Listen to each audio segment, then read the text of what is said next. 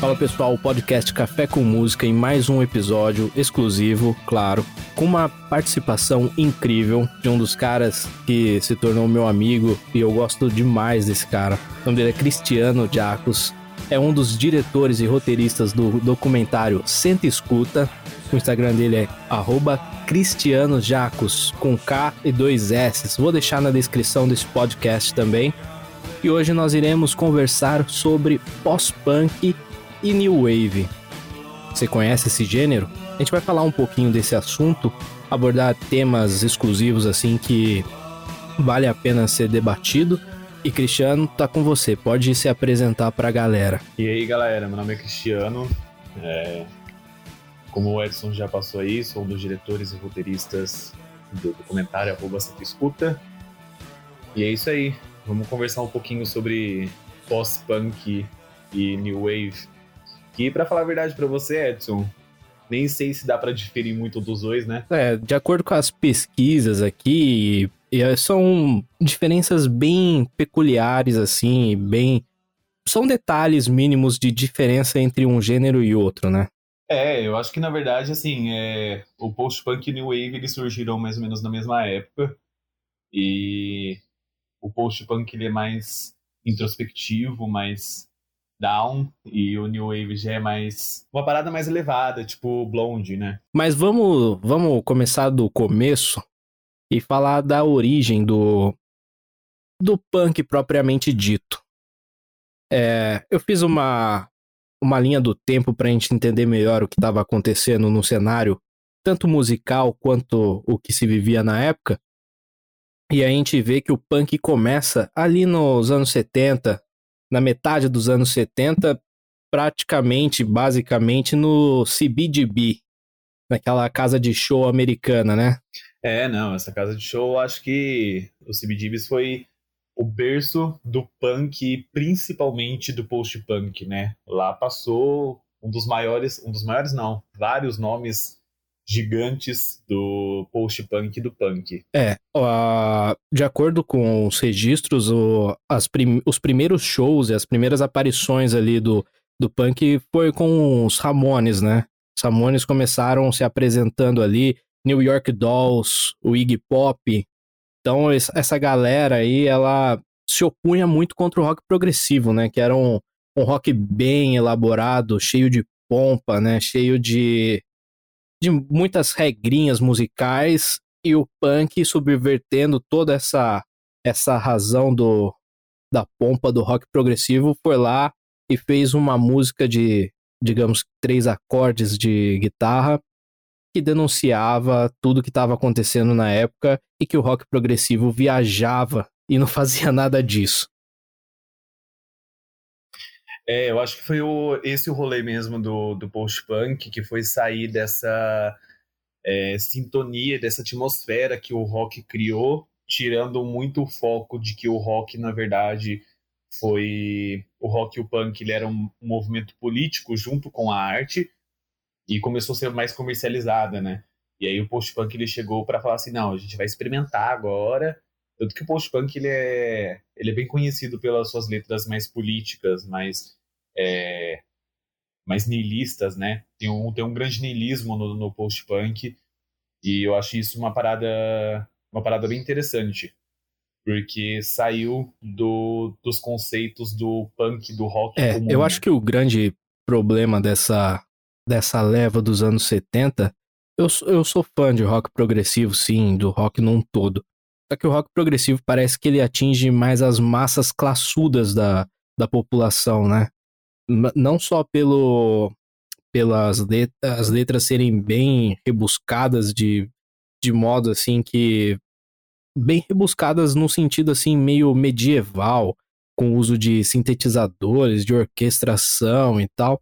Eu acho que isso dá um tom bem bem de classe alta no, no rock, coisa que não é o papel do, do rock em si, né? O rock começou é, digamos que pela marginalidade, né? Sim, é, o rock ele, pô, é, tem um, uma frase aí que o pessoal fala que o, o, rock foi inventado por um cara negro, gay de classe baixa, né? Então. Exatamente, Little é, Richards. Então, então, o cara, tipo, O cara ele sabia que o rock não era não não passava aliás, passava muito além da música, né? Ele era um ato político, ele era ele era uma manifestação. E aí começou a se popularizar, comercializar e aí virou essa parada que ficou meio bagunçada até o punk chegar. É, o rock veio para subverter as regras e e acabar com essa babaquice, né? Essa é a real. Sim. E, sim. cara, nesse contexto de CBGB e tudo mais, lá em Londres também, no Reino Unido, surgiram duas bandas que são peças chaves assim do, do movimento. São elas, claro, o Sex Pistols e o The Clash. Só que o Reino Unido nessa época estava num momento extremamente delicado da sua política. Margaret Thatcher era, ela liderava o partido ultraconservador lá na, lá na Grã-Bretanha, na Grã-Bretanha e se tornou a primeira ministra da, do Reino Unido. E aí que as atribulações começam a acontecer. O conservadorismo de, da, das políticas delas, junto a toda a privatização, deixou extremamente a galerinha jovem da época louca com o governo, porque não via futuro em nada.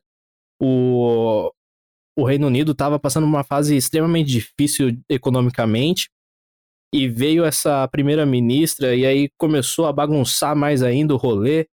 E. Parece que essa história é, é conhecida, né, Edson? É. Parece que essa história Só é falta uma né? banda decente aqui, né?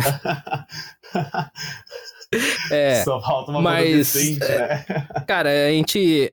Querendo ou não, a gente tem, a gente só não tem espaço que nem a gente já teve no passado, mas a gente tem.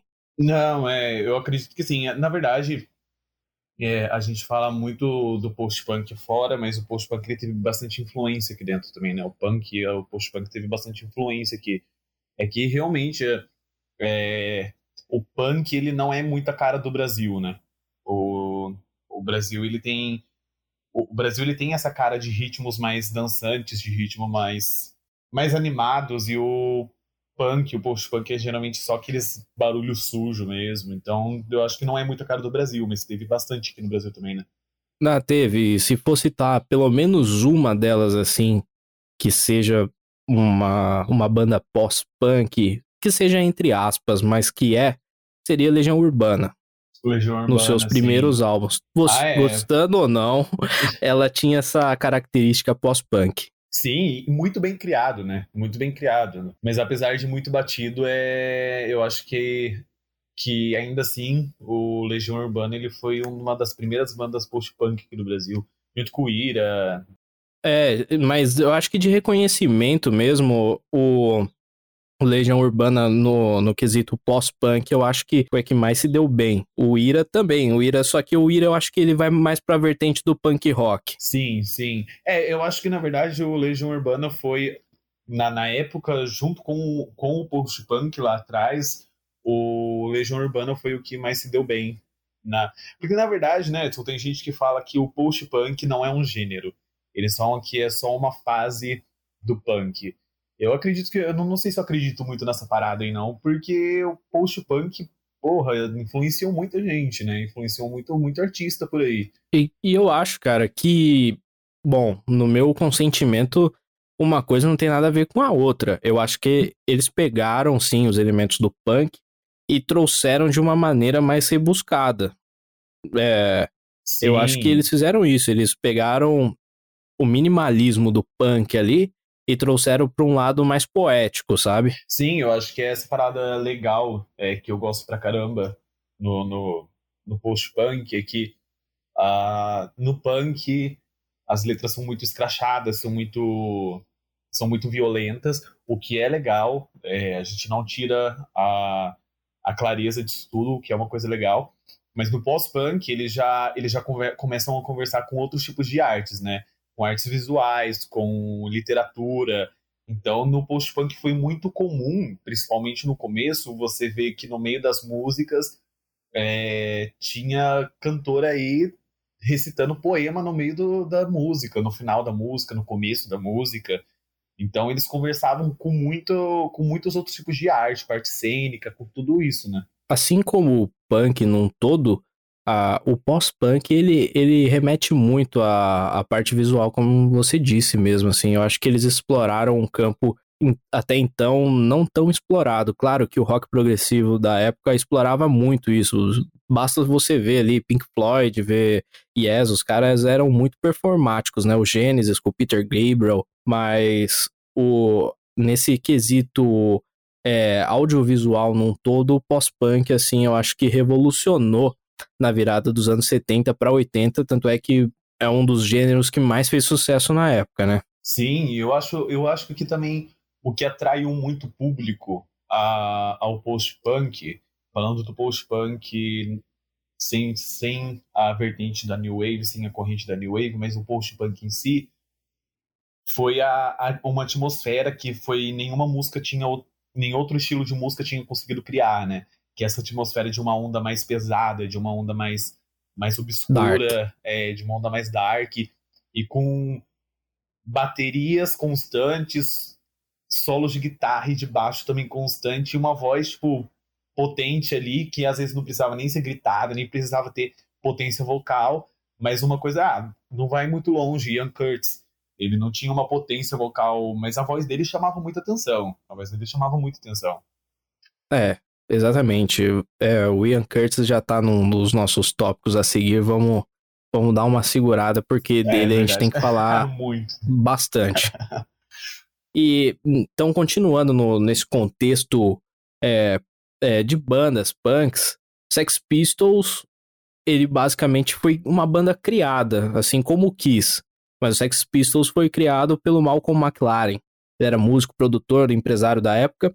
E quando ele viu essa galera toda do, do CBGB lá, o New York Dolls, ele, tanto é que ele trabalhou com o New York Dolls numa turnê, fazendo é, fazendo uma identidade visual para a banda e tal. Ele achou isso extremamente interessante e começou a montar o, o tal do Sex Pistols. E aí tem toda aquela história. Uma vez eu acho que na faculdade eu cheguei a comentar com você que o punk, o Sex Pistols, era um punk de boutique. E de fato é. Que o Malcolm McLaren tinha uma loja junto com a Vivienne Westwood de roupas. É, não. O Sex Pistols ali virou. virou. E é, é, é, fascinante isso. Com, completamente. O que o punk ele veio do, do anarquismo, o que veio do, do contra o capitalismo. Sex Pistols foi completamente na outra direção. Não, e o mais legal de tudo é que ele monta isso. Só que os caras que ele coloca na banda, os caras são, são realmente punks, né? Sim, sim. Porque, tipo assim, eles não eram punks de mercado, digamos. Eles entre aspas também, não, não, não, dá para generalizar que eles realmente eram punks, mas eles tinham atitudes punks. É, eu acho que na verdade. É que assim, é, atitude punk é uma, uma parada foda aí de se analisar, né? Porque os caras usavam droga pra caralho. então, os caras, ele tava assim, sempre muito louco. Então, eles, o pessoal confunde, né? Atitude punk com você ser, tipo, muito louco e tal, mas na verdade os caras só estavam drogados o tempo todo.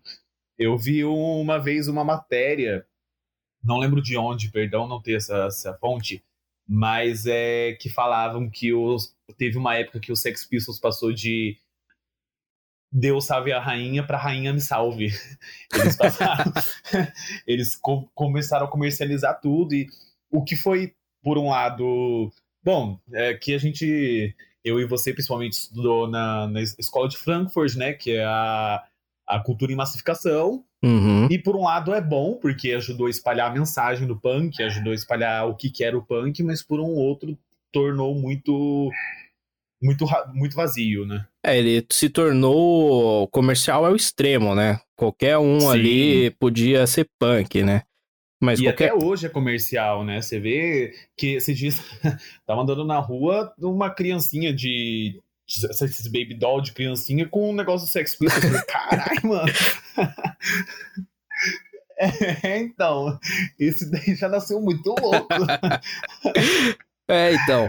E, cara, depois que o Malcolm McLaren viu todo esse, esse cenário em Nova York, e nos anos, na metade dos anos 70, ele voltou ele voltou pro Reino Unido, conversou com a, com a Vivienne, obviamente, que era sócia dele nessa loja, e ela foi de volta pro, pro, pros Estados Unidos e trouxe toda aquela aquelas peças rasgadas, aqueles rebites, aqueles spikes, para montar de fato o que seria o Sex Pistols, né? Sim, e, sim. E aí eles montam a banda e colocam um cara que seria o primeiro cara-chave, porque o segundo veio um pouco depois, que é o Johnny Rotten.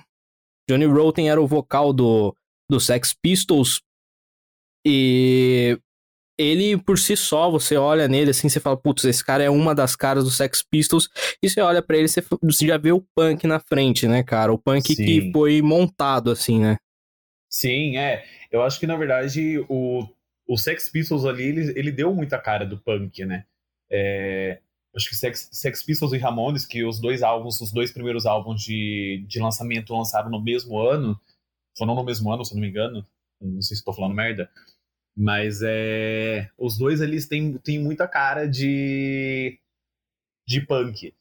A diferença Sim. é que Ramones é uma coisa mais, tipo, Cru. mais Tony Hawk, mais, mais tranquila, e o, o Sex Pistols é uma coisa que assusta um pouco, né? É, o Sex Pistols ele é bem escrachado, né, cara? Ele não tem muito filtro, né? Ele é digamos assim, todos ali eram músicos, mas nenhum era músico que nem os caras que estavam na época, que nem que eram tipo classic rock, Dire Straits, é, não era músico virtuoso, digamos. Não, não, era, sei lá, por mais que tenha Sem tocar montada, e vamos tocar. É, exatamente, tava montada, tipo, não, mano, beleza, é uma banda montada, mas é isso aqui que eu sei fazer, é isso aqui que eu vou fazer e acabou. É, então, e os Sex Pistols nessa, nessa época do, dos anos 70 aí, 77 mais ou menos, foi quando eles lançaram God Save the Queen. É, God Save the Queen, né? É, God Save the Queen. Eles lançaram esse álbum e começaram a, a de pouco em pouco ir fazendo seus shows e tal. Até que em 78 eles iniciam uma turnê nos Estados Unidos, uma turnê muito louca, que os caras tinham visto pro, pra ficar no país por 16 dias. E você não faz uma turnê assim, né, cara? Você tá conhecido no mundo inteiro, você vai fazer 16 dias de turnê, cara. Nos não, Estados Unidos. Imagina. Porra, isso não existe, meu. e aí os caras, e, meu, era, digamos que 24 horas bebida e droga, né? Sim, é. Nessa, na verdade, outra coisa. é. Só que na transição de 77 para 78, o Johnny Rotten, que é o vocal do Sex Pistols, tem um atrito com o Glenn Matlock, que é o baixista da banda. E esse cara, o Glenn, ele foi expulso. E aí, e aí entraria entra... o, o, o chave de todos, que esse realmente é a cara. Esse é a cara do punk. É a cara do punk. Isso é indiscutível. Onde você vê a cara desse cara, você sabe que é punk e você sabe que é Sex Pistols. Não, e o Sid Vicious é tipo assim, você você encontra referência do cara em tudo, meu. Você encontra referência do sobre o nome dele, principalmente por romantizar muito essa vida de rock and roll, né? Que ele vivia junto com, com a namorada dele, a Nancy, né? Se não me engano. Isso. E você escuta, tipo, em músicas de pop hoje, tipo, ah, vem ser minha Nancy, você seu Cid. É umas paradas, tipo, muito louca, né? Que até hoje o cara ainda se tornou a, a cara da rebeldia. Sim, ele. Ele, puta, completamente louco, né? Completamente. Completamente louco. E nem usava droga, né? Ele era tranquilão. Uhum. Na dele. E o Sid Vicious, ele também é, um, é a seguir a gente vai falar dessa outra banda também, que é o Silks in the Benches. O Sid Vicious chegou a tocar com o Silks. Chegou, chegou. É, ela deve ter um e, pouco de Por mais que ele não tocasse nada, né? Ele tocava bateria nessa uhum. época. Mas baixo ele não tocava. E ele entrou pro Sex Pistols pra tocar baixo, né? Saiu de um pra ir pra outro. Então você já vê que a banda é. sem, sem, sem base nenhuma. É, vamos montar uma banda aqui. Tá precisando de um baixista, mas ele não toca baixo, mas foda-se, coloca ele. São só quatro acordes mesmo, então. É, no, porra, dá pra tocar um baixo de uma corda só, você toca, cara. Já era.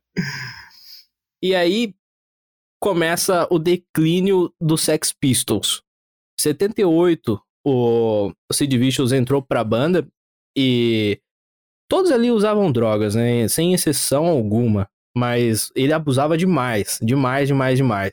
E durante essa turnê, a, as discussões tomaram conta da banda ali, né? Tanto os membros que já estavam nela, quanto o Malcolm McLaren querendo expulsar o Johnny Rotten da banda. Bom, isso de fato acontece, e ele é expulso da banda. Só que o Johnny Rotten, diferentemente dos outros, dos outros punks ali da, do Sex Pistols, ele tinha uma mentalidade um pouco mais diferente em, e queria ousar um pouco mais, na, tanto na sonoridade quanto em música de maneira geral. Então ele falou: não posso parar, vamos montar uma banda aqui com uma sonzeira meio diferente. E ele monta, que é o Public Image Limited. Só que também a gente vai dar um gancho falando dessa banda, depois a gente volta nela, porque ainda é, nessa transição dos anos 70 para os anos 80, uns caras. Fala muita coisa. É muita coisa. uns caras, é, o Peter Hook, Bernard Sumner, Terry Mason e Ian Curtis estavam num show do Sex Pistols em 1976. E é aí que entra o, a cara do post-punk. Exatamente. É, eu acho que o, o Ian Curtis deve ter olhado lá pro Sex Pistols e falou assim: galera, punk da hora. Mas vamos fazer totalmente diferente desses caras, porque não vai dar certo.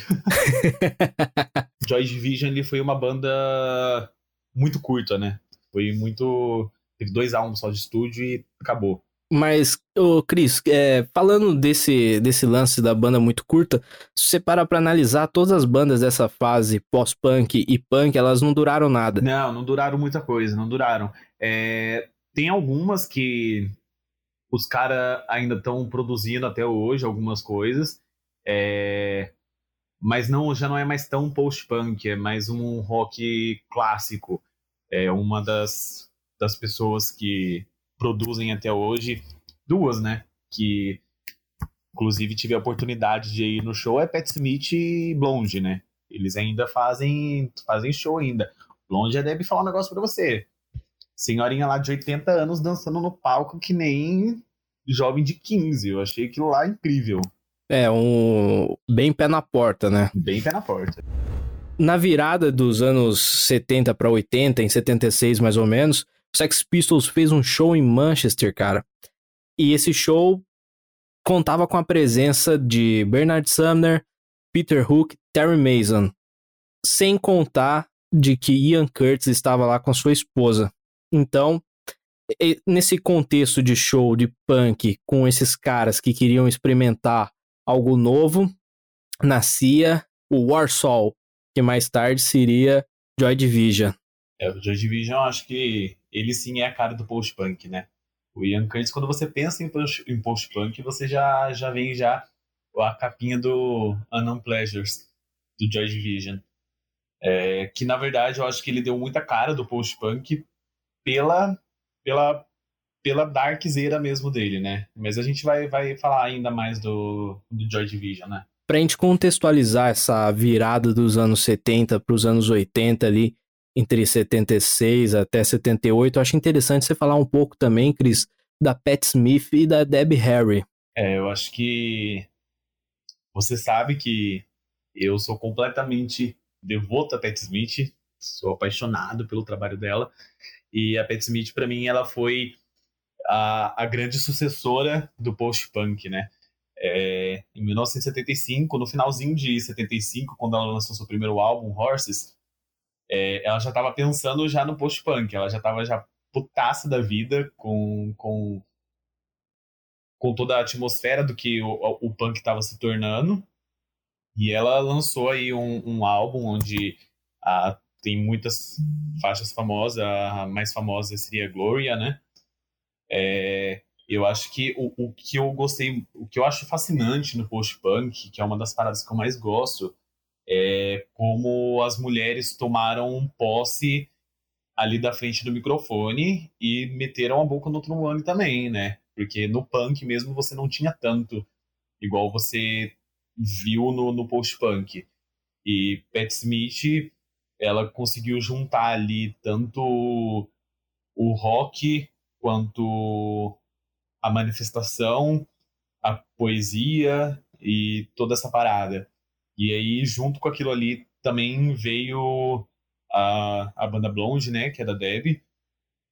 E eu acho que é, as duas ali têm bastante em comum, apesar de uma ser mais puxada pro lado darkzeira e a outra mais puxada para um lado é, disco, mesma coisa dancing.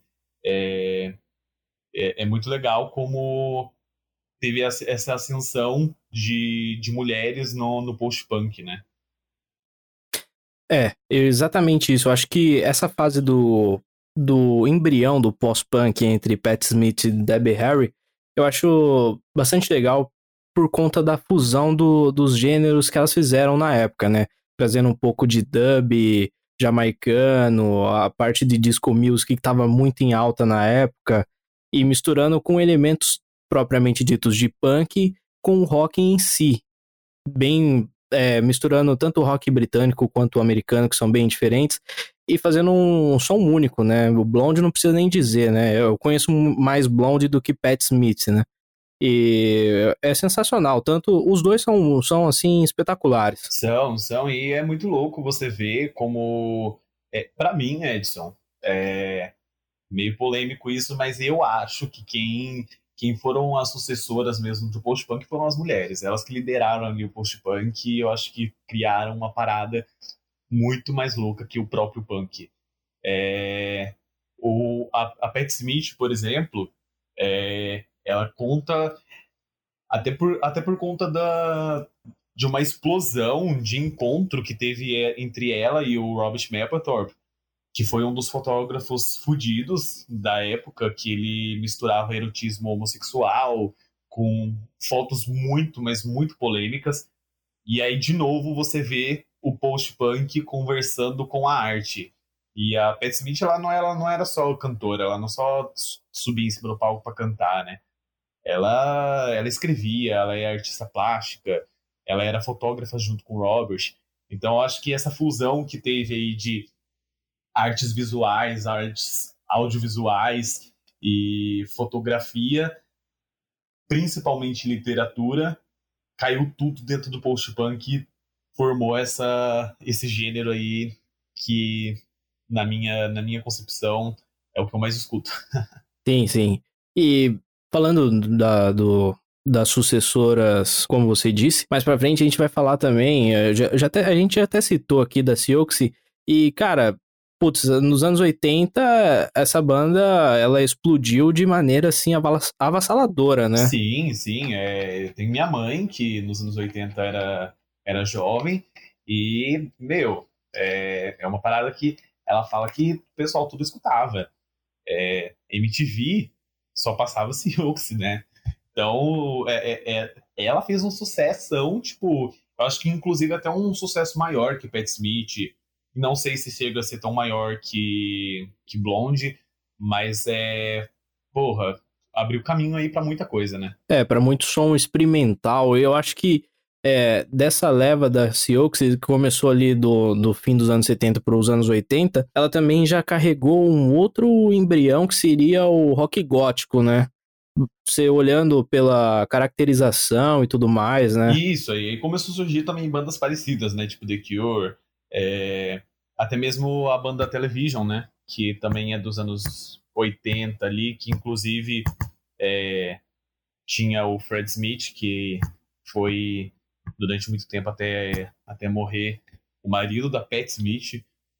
Então, eu acho que criou muito essa é, a Seahawks ela tem a cara da, da, da Darkzeira também, né? Eu acho isso muito louco. Tem, ela já levou para um lado bem mais sombrio, assim, né? Tanto na vestimenta, Sim. na maquiagem, na sonoridade, na sonoridade experimental que, que era o, o grande lance do pós-punk, né? Sim, e eu acho que essas bandas, é, Seahawks, é, Television, Pat Smith, influenciaram muito até, eu acho que na verdade até hoje influencia muito, mas até os anos 90 era muito claro essa essa essa influência que eles tiveram.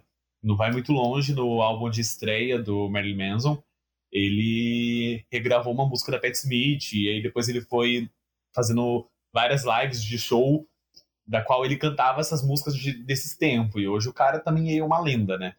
É, o, que, o que eu acho que ele também pegou essa, muito, muito essa característica da Seahawks, que é essa, essa coisa dark, né? Esse look bem assustador, bem carregado. E o Television que você comentou, cara, ele foi extremamente importante pro cenário que a gente estava comentando um tempo um pouquinho atrás aqui, no cenário de punk rock, né? Ela ela também foi formada ali no na casa de shows CBGB. Ela lançou em 77 o Mark Moon, que é um dos melhores discos de rock da história, né? Considerado um dos. E realmente, cara, esse, esse disco é muito bom. É muito bom. Ele mistura vários elementos. E se você parar para analisar a sonoridade dele de 77, você vê a, a total. É, total semelhança com o que estava nascendo nos anos 90 para 2000 com Strokes, Franz Ferdinand, essas bandas The Killers. Sim, eu acho que tanto essas bandas, é, Television, é, o Public mesmo, do Johnny Rotten, é, fundaram, fizeram, tipo, muitas bandas, né? The National. The National é uma banda que eu acho que seria um post-punk do post, sabe? é o pós-pós-punk. É, é muito louco. Eu fui no show deles e aí tava no show deles, tipo assim, completamente aleatório. Eu tava esperando um outro show. E aí eu assisti o show deles e foi completamente, tipo, como se eu tivesse voltado, como se eu tivesse voltado, como se eu tivesse vivido essa época, né? Mas é como se eu tivesse me teletransportado lá pros CBGBs naquela época, sabe? Eu achei muito louco. É, e, cara, é, qualquer banda de hoje em dia, assim, que usa de elementos do pós-punk é um negócio que ficou muito, é muito louco, porque a características, as características que eles colocaram nas músicas, o uso da, do, do chorus na guitarra, sintetizadores, dando uma ambiência, assim, um reverb até na bateria, o vocal bem profundo. Você ouve uma banda é, atual, você realmente pensa, cara, que você voltou no tempo, né? Sim, sim, existem muitas bandas assim hoje, né? É, sem contar uma outra vertente que eu acho muito louca também, que é o post-punk russo. Os caras. Nossa, é muito bom. os caras fizeram um som muito bom. Os caras fizeram um som muito bom. E as bandas são, tipo, de hoje em dia mesmo. As bandas são recentes.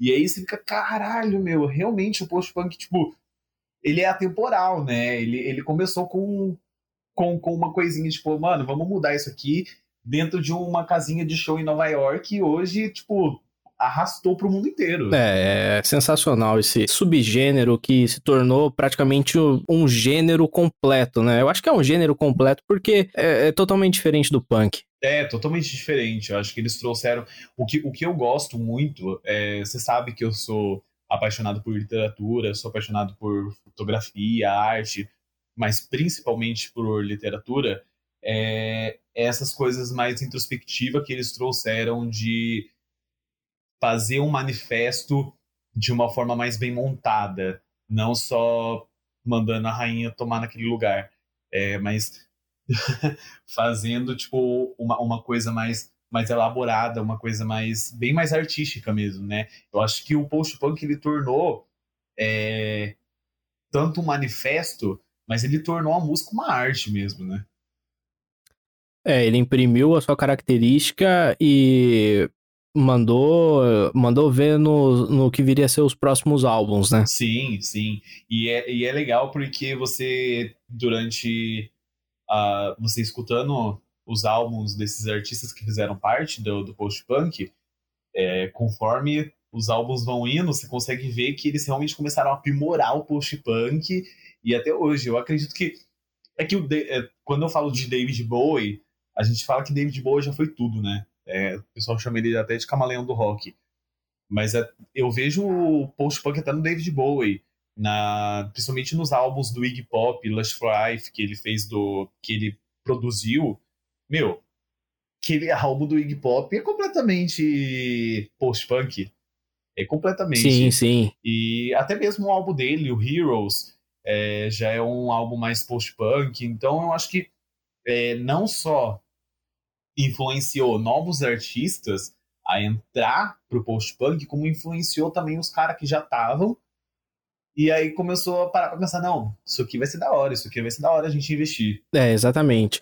E continuando na nossa linha do tempo aqui de, de, de álbuns lançados a partir do momento ali que o punk começa a de, declinar, o Johnny Rotten com, o Public Image soltou em 78, se não me falha a memória, o primeiro álbum deles, que é o First Issue, que é um, um, álbum totalmente experimental, assim, ele continua com, a, com aquela guitarra distorcida, bem básica, de três acordes, um, uma linha de baixo simples, também do dub jamaicano, mas muito bem marcado, a bateria bem profunda também, só que para um lado mais experimental do que o punk. Sim, eu acho que o, o, o que o Public fez que no primeiro álbum dele já é a primeira música, já é uma música de nove minutos, e quando você escuta, você, você mais você mais cria apatia pela banda do que empatia, né? Só vai mesmo quem, quem realmente quer o escutar, porque são nove. Sensacional, é sensacional. Mas é, são nove, nove minutos, minutos de gritaria. De gritaria. então, assim, eu acho que ele mais afasta as, as pessoas para escolher muito bem o seu público para escutar o resto do álbum, que também é sensacional. E é muito louco porque a primeira música tem aí quase 10 minutos e a segunda música tem, não, não tem nem dois minutos. é uma intro, né, na verdade. Isso. É que eu acho que o, o Johnny Rotten, vindo já do, do punk do punk mesmo, ele já tinha esse negócio de chocar, né, cara? Então, fazer Sim. esse álbum e começar com uma música de nove minutos que seja só uma gritaria, tá ligado? Isso daí, pra época, pelo amor de Deus, né? Não, é, e tipo, é muito difícil. Hoje você vê que, a, principalmente hoje em dia, é, no mundo que a gente tá de que tudo é três minutos, no máximo quatro, passou de cinco minutos a música já é longa, o cara vem com uma música aí de nove minutos até pra época. É gigantesca é. a música. É, quem fazia isso nessa, nessa mesma época era só rock progressivo, né? Fazia Sim. música aí de 10, de 10, 12 minutos. Então o cara fazer isso num gênero que tava nascendo. Ah, não. O Pink Floyd aí com 23 minutos de música. É, é inimaginável, né? Um pós-punk fazer 9 minutos de música. É, Sim, sim. E eu acho que, tipo, o, o, o pós-punk, ele sempre teve essa característica mesmo de surpreender, né? É, quando você achava que ele tava de uma forma, ele foi lá e ele se transforma. É, e foi isso que aconteceu, porque no ano seguinte a, a 78, em 1979, aqueles caras que estavam em Manchester e assistiram Sex Pistols já não eram mais o Warsaw, e sim Joy Division.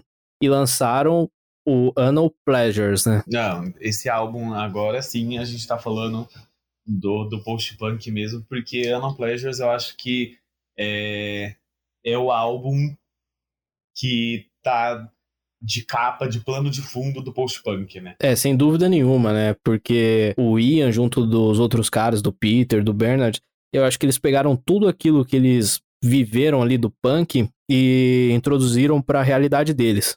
Sim, sim. É, e eu acho que é o, o que o Joy Division fez e que foi uma coisa muito que geralmente quando é feito isso no mundo da música é mal visto, mas o que o Joy Division fez e foi muito bem visto foi juntar todos os estereótipos do post-punk e colocar dentro de um álbum só. Então ele pegou todos os estereótipos de bateria constante e só de um tipo de batida, o baixo bem forte na música, guitarra bem arranhada e uma voz muito, muito profunda, né? Uma voz que. E também ele, de novo, o post-punk post encontrando com outra arte a dança dele, que a dança do, do Ian Curtis foi uma coisa famosíssima, né? É, voltando também ao Legião Urbana, influenciou até o Renato Russo, né, meu? Sim, sim, é. Você olha Renato Russo dançando, você fala assim, esse daí pegou do Ian Curtis com certeza. Infelizmente, cara, nessa mesma fase que eles lançam o primeiro disco, que já é, tipo, fenomenal, imprime todas as características que o pós-punk tinha de fato e que tava nascendo pode-se dizer que ali o Ian descobre que ele tem epilepsia, né? E depressão ele sempre teve, já tratava, mas a epilepsia ele acaba descobrindo ali, né? Nessa fase. Sim, eu acho que é... foi o motivo da banda ter sido tão curta, né? Eu acho que se, se tivesse dado tudo certo na vida do Ian, eu acho que talvez eles estariam aí até hoje como uma banda que seria o que eles são hoje, que é um legado, né? Que isso é uma, um clássico. É, mas será que casar cedo faz mal? Porque o cara casou com 19 anos. É, então. É difícil, é, porque casamento é pra, pra, pra gente é. grande, né? Ele casou com 19 anos e, putz, cara, eu acho que na cabeça dele não tinha noção que ia lançar um álbum e praticamente lançar um, um gênero novo na, na música e que faria tanto sucesso, né? E, e o sucesso ele gera Sim. todo. Acho que ele acabou perturbando mais ainda a mente dele, né? É, é porque o, o post-punk ele tem essa diferente do New Wave, que eu acho que a gente vai falar daqui a pouco, o post-punk ele tem essa característica depressiva, né? Essa característica de letras. É, e eu acho que é aí, com, junto com o Joy Division, que eles começam a repensar no New Wave, que é o que a gente vai falar daqui a pouco, porque as letras passou de ser políticas e artísticas e passou para ser uma coisa muito mais introspectiva e completamente voltada ao niilismo, né? Que são letras muito pesadas sobre, tipo assim, particularidades pessoais de pessoas, né? Então não é uma, um, um manifesto geral, é um manifesto mais pessoal, né? É, e putz, isso daí eu acho que bagunçou muito assim com ele, porque além dele descobrir é, que tava com epilepsia, né, que agravou com o tempo ali porque ele não fazia o uso corretamente dos medicamentos, né? E sempre estava em turnê após a, o lançamento do álbum. E para quem quer conhecer mais o, a história de vida do Ian Curtis, que vale muito a pena, tem o filme dele, que é o Control, que é um filme que, nossa, é, realmente conta como é e entra na atmosfera da vida do Ian Curtis e te deixa chocado de como é. Uma coisa que também me deixa chocado, Edson, é como o ator interpretou o Ian Curtis de uma forma assim excepcional. Eu acho que ninguém mais consegue, ninguém mais consegue. Perfeito, né?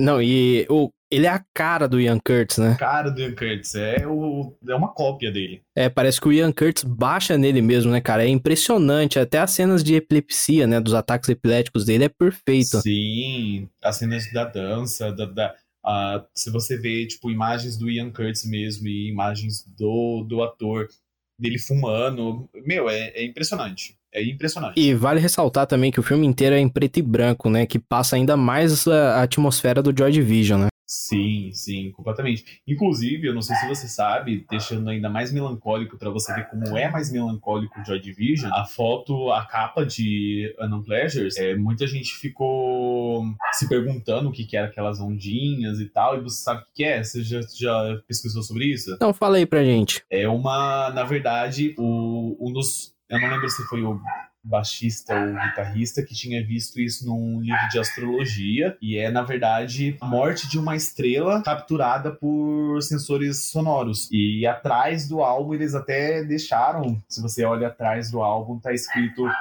é, deixa eu tentar lembrar a frase certinho mas é isso não é um conceito é um mistério. Então os caras já, já tipo desde sempre desde o primeiro álbum já sabia que toda a atmosfera deles que eles iam criar. É, o marketing perfeito também, perfeito, né? Perfeito, perfeito. Perfeito, cara. Não tinha nada igual na época. Não, não tinha. É, tanto que não tinha nada igual na época que até hoje é, os caras. É, eu acho que hoje Joy Division é mainstream, mas eu acho que na época ele era muito post-punk e tornou essa cara do. virou mainstream por causa do, do da cara que eles deram, né? É, se, se eles não tivessem dado todo esse lance visual e tudo mais, eu acho que não tinha virado, cara. Não, é. Porque realmente a música ela é para quem gosta desse estilo de música mesmo, né? Não é. Eu acho que não é uma música fácil de ser digerida, né? É... Não, então, não é. eu acho que esse visual que eles deram ajudaram muito eles a, a dar uma caminhada, mesmo que curta, mas uma caminhada que subiu rapidinho.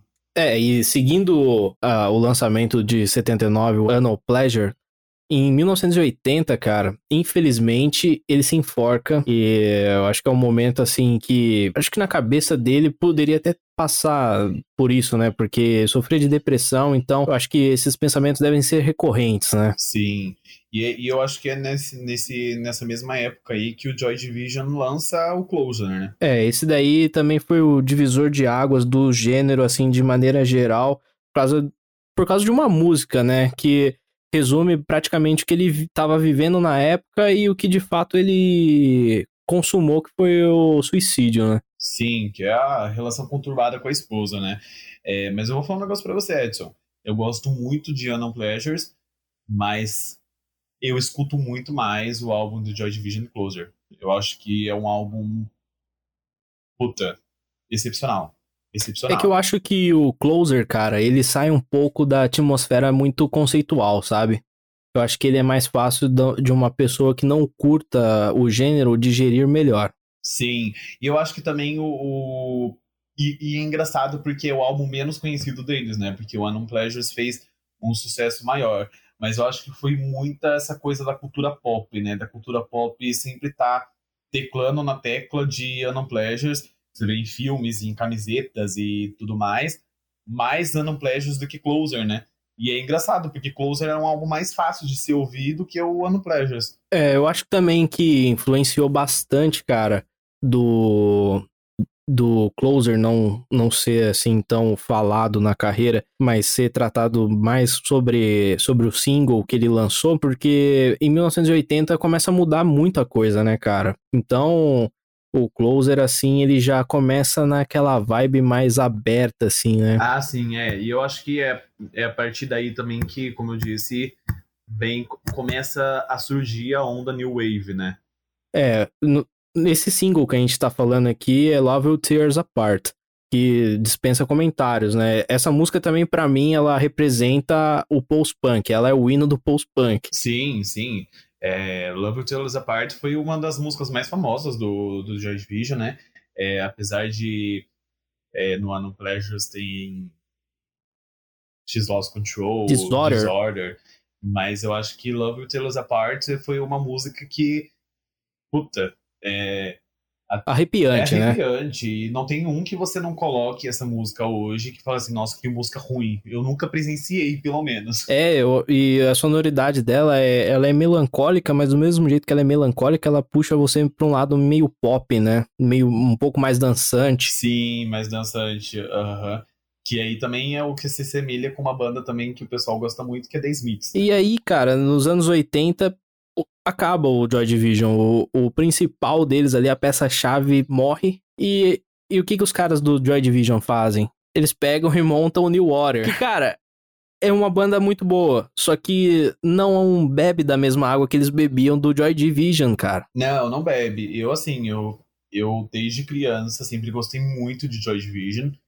E eu fui em 2016. Não lembro o ano, mas eu fui no show do New Order. E, assim, eu tava esperando chegar próximo, um pouquinho ali de Ian Curtis e nada. Não é ruim, é, inclusive é muito bom o show, a apresentação dos caras, mas é. Se você gosta de Joy Division e vai escutar New Order, são bandas completamente diferentes, apesar dos mesmos integrantes. Completamente diferentes. É, eu acho que eles perceberam a mudança de, de década e o que essa mudança estava propiciando, né? A, digamos que a política mundial estava tava assim num momento de transição muito grande, né? Ainda tinha o lance de Guerra Fria, porém a, eles viam que isso uma hora ou outra ia acabar. E, e o som também mudou muito, né, cara? É, todo esse pós-punk dos anos 70, bem rebuscado, bem dark, bem pesado, ele vai para os anos 80 com uma roupagem um pouco mais diferente, um pouco mais digerível, né? Tanto é que tem muita música que é pós-punk dos anos 80 que sempre esteve no mainstream, né? Sempre esteve no topo da Billboard e, e outras revistas, né? Sim, eu acho que é, tem, tem, é que é muito contraditório, mas tem gente que acha que Blonde não é post-punk. Eu acredito que seja, surgiu ali no mesmo, no mesmo conceito, surgiu na mesma época é, apesar dela ser mais puxada pro New Wave, mas aí você vê uma música que é de uma banda post-punk, que é Heart of Glass, do Blonde, e que todo mundo conhece essa música. Você começa o toquinho da música, você já sabe que, que música que vai ser. É, ela é, ela é característica, né? Característica total, característica total. Acho que anos 80 foi, foi marcado por Heart of Glass e Girls Just Wanna Have Fun, né? É, e, cara, um negócio que eu acho muito louco, porque às vezes eu tô escutando uh, essa. As minhas playlists de, de New Wave pós-punk aqui, E tem várias músicas que às vezes meu pai ou minha mãe escutam e fala, putz, cara, essa música tocava muito na balada. E eu fico pensando assim, putz, cara, é, um, é um som depressivo pra caramba e os caras tocavam na balada. Total, total. É, pessoal, é, é que nessa época era, era a ascensão nisso, né? Hoje, se você toca numa balada esse som não, não, não, não rola muito, a não ser que sejam baladas muito específicas já voltadas para esse estilo. Né? É, aqui em São José. Mas não... em toda balada, né? É, tipo, em São José não rola, cara. Não, não rola. Ainda, ainda assim, alguns, alguns lugares tentam fazer umas, umas festas temáticas, mas não, eu acho que não é a mesma coisa que antes, né? E a partir daí, dessa virada, começa um som novo que é o New Wave, né? Sim, eu acho que é, o New Wave é o filho do post-punk, né? É, tipo, é bem diferente e nítido a diferença de um para o outro, porque você ouve, digamos que o Public Image no, no, no, seu início ali nos anos 70, e você vai ouvir o B-52s, ou qualquer outra banda da, dessa vibe, um Kid Abelha. Kid Abelha no início era New Wave. Sim, sim, total. E o, o Kid Abelha é o B-52s brasileiro praticamente, né? Tem os caras do sopro, tem um guitarrista, tem um, uma mulher no vocal, tem um, um rapaz que canta também. E você vê que o som ele puxa mais para um ritmo alegre do que um ritmo dark, que é o post-punk, né? Sim, eu acho que. É, tanto que eu até falei no começo que o, os dois são, são ali juntos, são irmãos, ou pai e filho.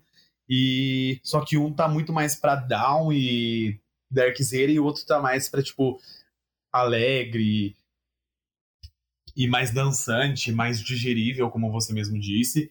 É, mas ainda assim com, com letras que introspectivas, novamente, né? Que começou ali já com o Joy Division, mas de uma forma mais dançante, né? Tipo uma música triste que dava para você dançar na É, exatamente. E dentre essas, essas bandas que começaram a borbulhar ali no início dos anos 80, a gente tem a Siouxsie, que a gente já falou, a, a acho que a ascensão dela mesmo foi no, na metade dos anos 80 com com Citizen Dust, né? Esse, esse single aí, ele, ele levou a banda para outro patamar, né?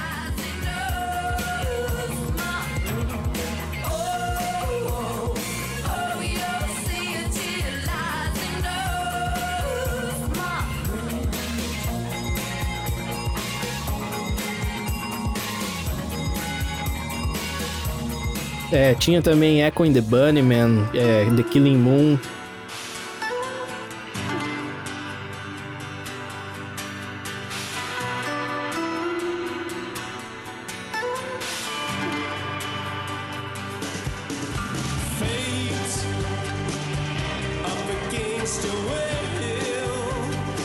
que é um dos singles deles também sensacional. Killing Joke lançava também na época o álbum homônimo com o nome de Killing Joke.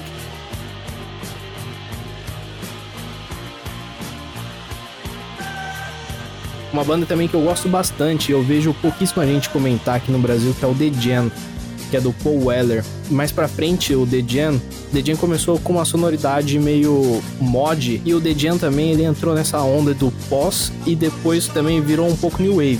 Só que na virada pra New Wave, o The Jam acaba porque o Paul Weller sai e com a saída do Paul Weller, a banda não existe mais, obviamente, e o Paul Weller monta o The Style Council, que é uma das bandas que eu também gosto pra caramba do New Wave. Nossa, não tem nada a ver. É o Style Cancel tem uma pegada bem antena 1. Mas que também é bem diferente de, de The Jam, né? Do começo. Que é bem mais comercial, assim. M muita coisa boa saiu dessa época, né? É... The Smiths, cara. Pô. The Smiths. The Smiths eu acho que o, o, eles também são a cara do New Wave. É, né? porque, tipo assim, o The Smiths ele tá na cena New Wave só que o Morrissey traz tudo, toda a bagagem do pós-punk, né? Sim, sim. E eu acho que, é, principalmente com as letras, né? Que são letras muito, muito depressivas.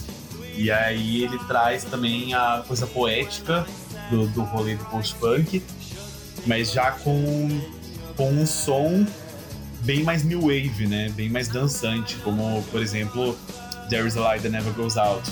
Uma música triste, uma música quis falar, Sim. caramba, mas é uma música que se você coloca dá vontade de você dançar.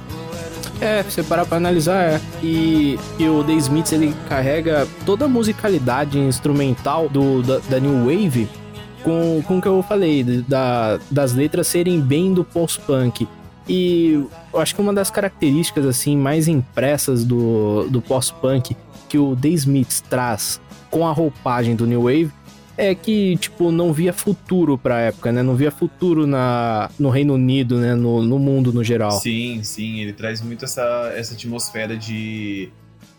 Imagina se, imagina se The Smiths, se Morrissey tivesse ainda produzindo com a mesma cabeça que ele tinha antes agora numa pandemia. Nossa. O, o cara faria um álbum que, porra... É, The Smiths, apesar de desculpas aos fãs de The Smiths, é, a banda ser muito boa, o vocalista o Morrissey é um cuzão, né? É, é o chato, que puta cara chato, meu. chato demais. Então, assim, fez uma, fez uma banda aí boa, hoje tá lá de boazinha na dele, mas se o Morrissey daquela época tivesse vivendo agora com a banda The Smiths, puta, ia sair um álbum aí que Sim, ó... sim, e, e, tipo, depois que o The Smith separou e ele começou a lançar o trabalho solo dele, eu também achei legal. Só que, cara, é, é tipo, é quase que a mesma sonoridade. Só que ele junto do The Smiths, que é junto do The Smiths num todo, que é ele e o Johnny Marr, praticamente, é único, né? Essa parceria é única. Tem as parcerias do rock, né? Tem eh, o Robert Plant, o Jimmy Page. É, putz, é, essas parcerias Sim. que dão certo, né, cara? Eu acho que essa parada que aconteceu aí com, o Morrissey é, é que o, o, cara, quando ele saiu do The Smiths, ele continuou na mesma, na mesma coisa ali de jovem depressivo e tal. E aí hoje ele é velho e ele continua na mesma parada. tipo. Não mudou, cara, não virou o disco, né? Uma terapia. é, cara, eu. Putz, hoje em dia, assim, eu dificilmente escuto os trabalhos novos do, do Morrissey. Eu, tipo, eu gosto muito dele, assim, mas não me apetece ouvir o que ele lança hoje em dia. Mas é, ele é muito bom. Sim, não, completamente, completamente. É, eu acho que o que o The Smiths fez a, fez a cara ali do New Wave, principalmente na área mais underground, né? Que também foi uma banda muito curta, né? É, foi que a gente começou, conversou no início do podcast que todas essas, a maior parte das bandas aqui do, do entre pós-punk e New Wave, elas duraram pouquíssimo tempo, cara. E depois elas começaram a fazer reuniões de, de turnê, tipo, depois de 10, 15 anos, assim. Mas eu vou falar uma parada para você, uma, uma banda que, um, um, cara e uma banda que começou lá nos anos 80 também, bem no comecinho, em 83, e que até hoje produz e até hoje é foda demais, é Nick Cave and the Bad Seeds, né? O cara ainda... É, ele produz... Ele produz muito, e ele produz para filme também, sim, né? Sim, sim. E assim, ele também tem toda essa atmosfera black and white, de ser um poeta mais darkzeira também. E ele, ele sim conseguiu manter, ele conseguiu bancar essa, essa reputação que ele criou para ele. Porque até hoje, desde lá de 80 até agora, ele tem essa mesma reputação. Você vai no show dele, eu fui no show dele que teve aqui no Brasil, o último show. Poxa, que showzaço, sabe? O cara também tá, tá bem tá bem velhão já. E assim, dá as mesmas coisas que você vê na, na época, sabe? Que, que você vê de vídeos, essas coisas. Então o cara tá, tá, tá ali trincado. E né? eu acho legal da sonoridade do Nick Cave que ele é um pós-punk, só que bem mais folk, né? Ele traz mais a sonoridade do tipo Bob Dylan, assim, né? Sim, sim, ainda mais pela voz de ser tipo. É, uma voz bem mais, bem mais pesada, né? Uma voz bem mais grossa. Tem uma, uma música que, na verdade, é uma música, mas ele meio que fala a música toda, que é The Rings of Saturn, que, nossa, ele recita um poema nessa música e eu escuto essa música toda vez é, é, arrepio. Toda vez é arrepio. É que ele é muito bom no que ele faz, né, cara? Desde sempre. Sim, e eu acho que aí também, tipo, nos anos 80, é, teve um pessoal que continuou, né, com... Começou o New Wave ali, mas eu acho que ali nos anos 80 o pós-punk não, não, não deu uma caída. É, que foi ali nos anos 80 também que PJ Harvey que é uma mulher que também traz ali uma sonoridade mais, mais de post-punk também. Tudo bem que a ascensão dela foi em 90, mas é, ali nos anos 80 ela já tava ali já na. Ó, tô chegando. Sim, sim. E, cara, pra gente finalizar esse podcast aqui, cita pra mim uma banda de pós-punk e uma banda de new wave que você curte. Pós-punk eu gosto, né? Que eu já falei aqui antes, Pat Smith.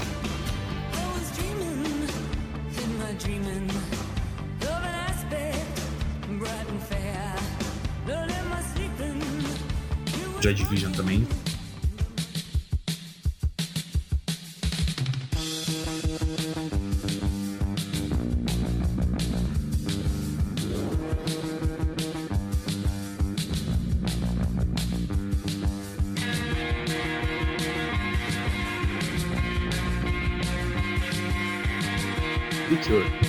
É, são bandas afinadíssimas para mim. Beleza. Bom, eu vou citar aqui o que eu tenho costume de ouvir mais, até não citei aqui no meu roteiro, mas uma banda que eu gosto bastante, que eu já comentei também, de New Wave, é The Style Council. Eu adoro essa banda, cara. Eu acho que ela, putz, ela mescla muita coisa de jazz, assim, que, que eu gosto bastante. The Smiths também, uma baita banda para você ouvir, eu acho que quase todo mundo já deve ter ouvido. Então, se você não escutou, fica a dica para você escutar. E uma que é pouco falada aqui no Brasil, realmente, cara, eu não vi vídeo, não vi podcast, nada disso. É uma banda que chama Squeeze. Essa banda é muito boa. E ela, ela também durou pouco.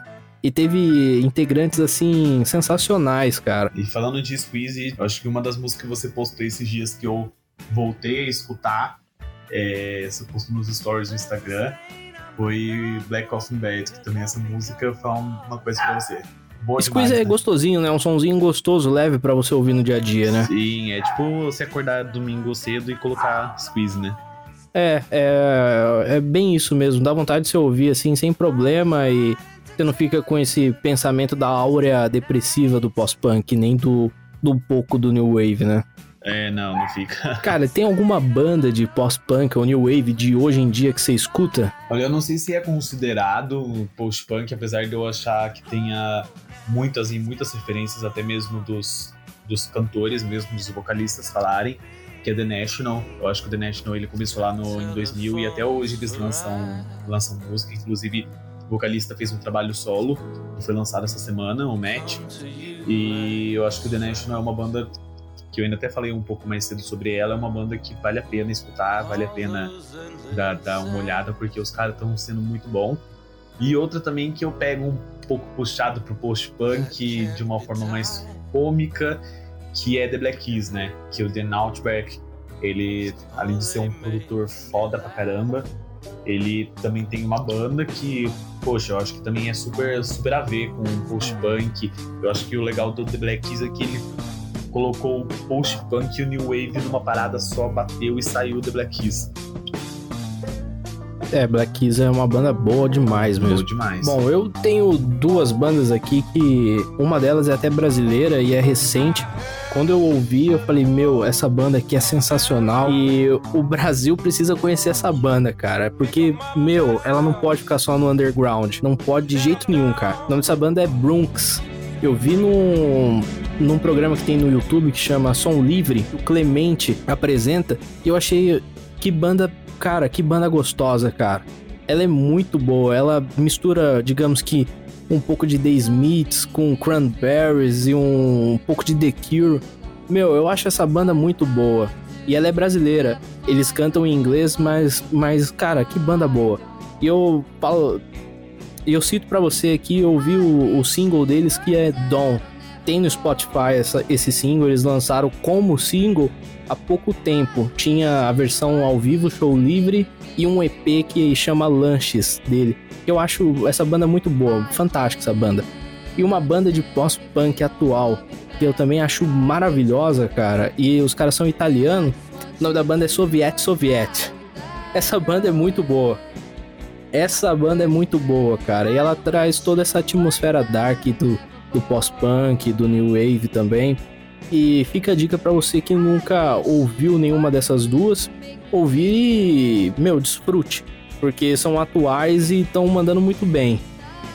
Bom, esse foi o podcast Café com Música nessa edição exclusiva de pós-punk, new wave e toda essa atmosfera dos anos 80. E eu peço que você siga o nosso podcast, tanto aqui no Spotify quanto nas nossas redes sociais, é, arroba underline café com música, tudo junto e underline no final. Arroba underline Edson VS no Instagram. O Instagram do Cris, arroba Cristiano Jacos com K U S S.